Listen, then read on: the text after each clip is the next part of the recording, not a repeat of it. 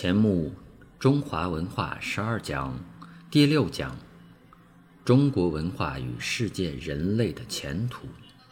第一部分。诸位，我这一次在空军前后八次讲演，都是以中国文化为中心。一二三讲是讲中华文化的理想，有关人生生活方面的。第四讲文化与民族，讲的是中华文化如何而来，这一民族为何能创造这一文化。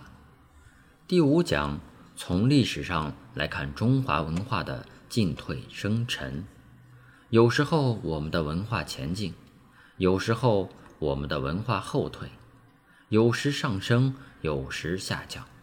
为什么？这两讲比较从历史方面着眼。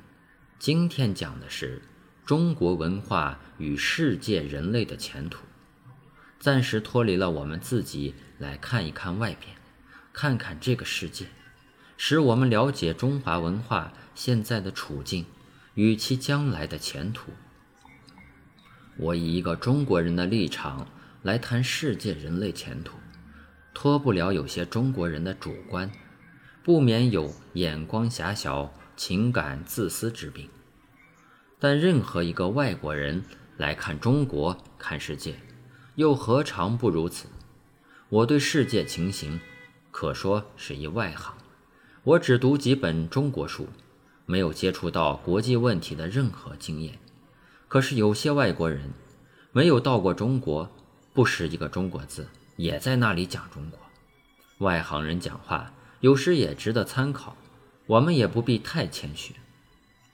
大家知道，世界上有四个最先兴起的古文化，是埃及、巴比伦、印度和中国。到今天，巴比伦没有了，埃及也不是从前的埃及，印度还是一样有广土重民，但印度始终没有成为一国家，长时期被征服，很多小诸侯永不统一。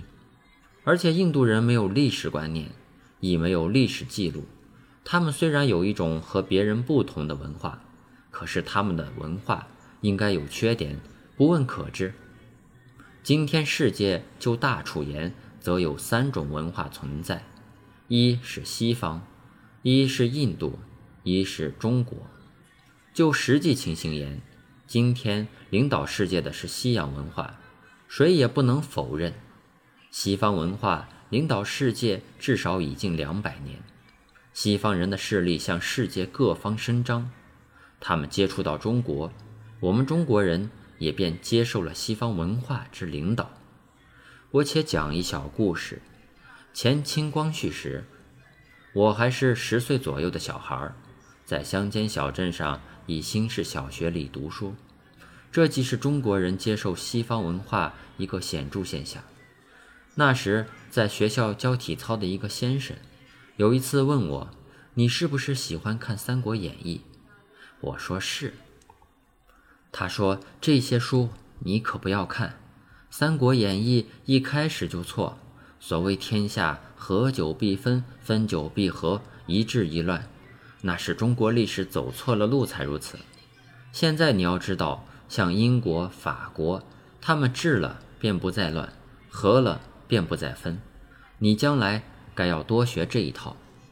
诸位当知，远在前清末年，在一个小乡镇的小学里，一位体操先生，他的头脑早已那么进步。他的话就可证明，当时西方文化在中国早有他相当的影响和势力，早有人可盼能接受西方领导。那是六十多年前的事，在我脑子里还是永远记得。我来说，这两百年来，全世界逐渐接受西方文化领导，那是不错的。但进一步讲，西方文化领导着我们的究竟是什么？我觉得“领导”二字用的不妥当。后来我十几岁时就知道有康有为、梁启超，知道康有为的《俄彼得辩证记》，日本辩证考。梁启超有《波兰灭亡记》《越南亡国史》等书，当时中国被称为睡狮，若再不觉醒，就要步波兰、越南后尘，被列强瓜分亡国。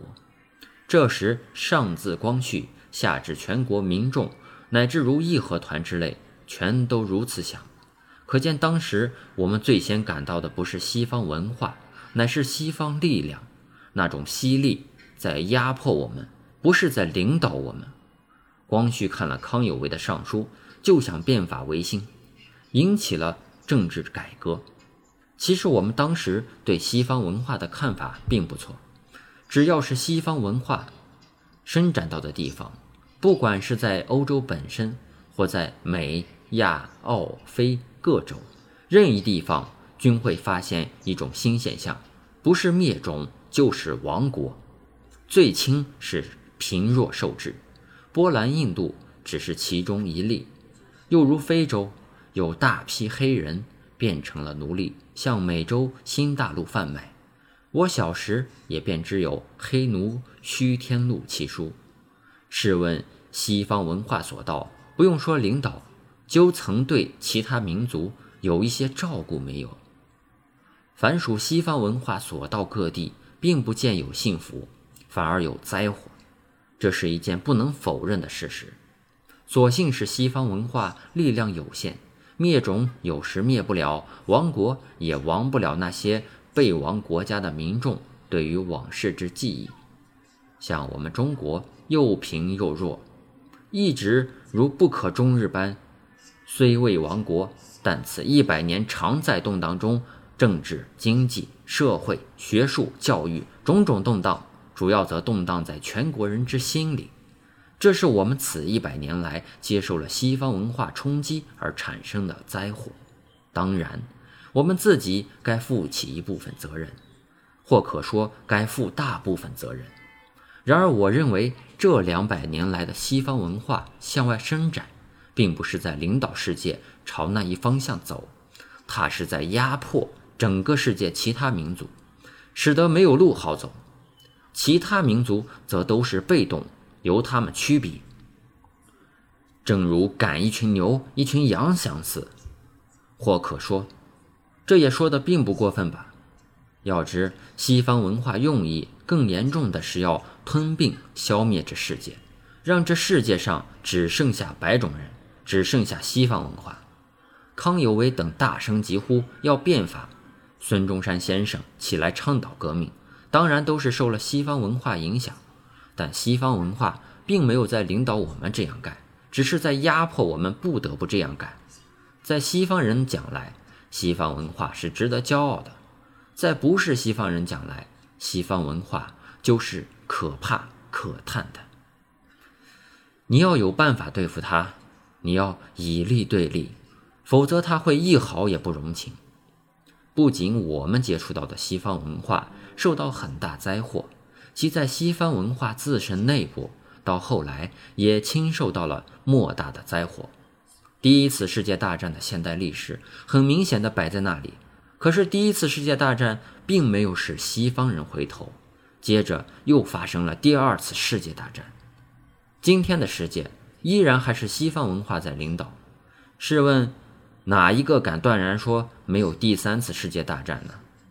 人类要求和平幸福的生存，便该另找一条路，求能避免第三次世界大战之续发。可是究竟是哪一条路，我们现在还是看不出来。若是第三次世界大战果然会发生，世界人类所受灾祸，当然要比第一、第二次大战还更可怕的多。我们再回头看第一、二次世界大战，受祸最最深、最大的，其实乃是发动此两项战争的国家，如英、法、德、意、俄诸国。英国是西方文化里值得骄傲、值得钦佩的一个国家，可是两次世界大战均蒙受了极大的灾害，尤其是二次世界大战后，德国被分割为东德与西德。哪一天再能统一，谁也无法逆料，连德国人脑子里也不敢设想他们何时再能统一。意大利出了一个墨索里尼，到今天更衰退，不凡详论。法国两次亡国，全赖英美协力相助。然而今天的法国正在以仇报德，刻意要损害英美，还想由自己来做西欧霸主。可见他们实在还没有受到第一、第二两次世界大战的教训，所以还是雄心不减，冒险前进。英国本值世界牛耳，有“日不落国”之称。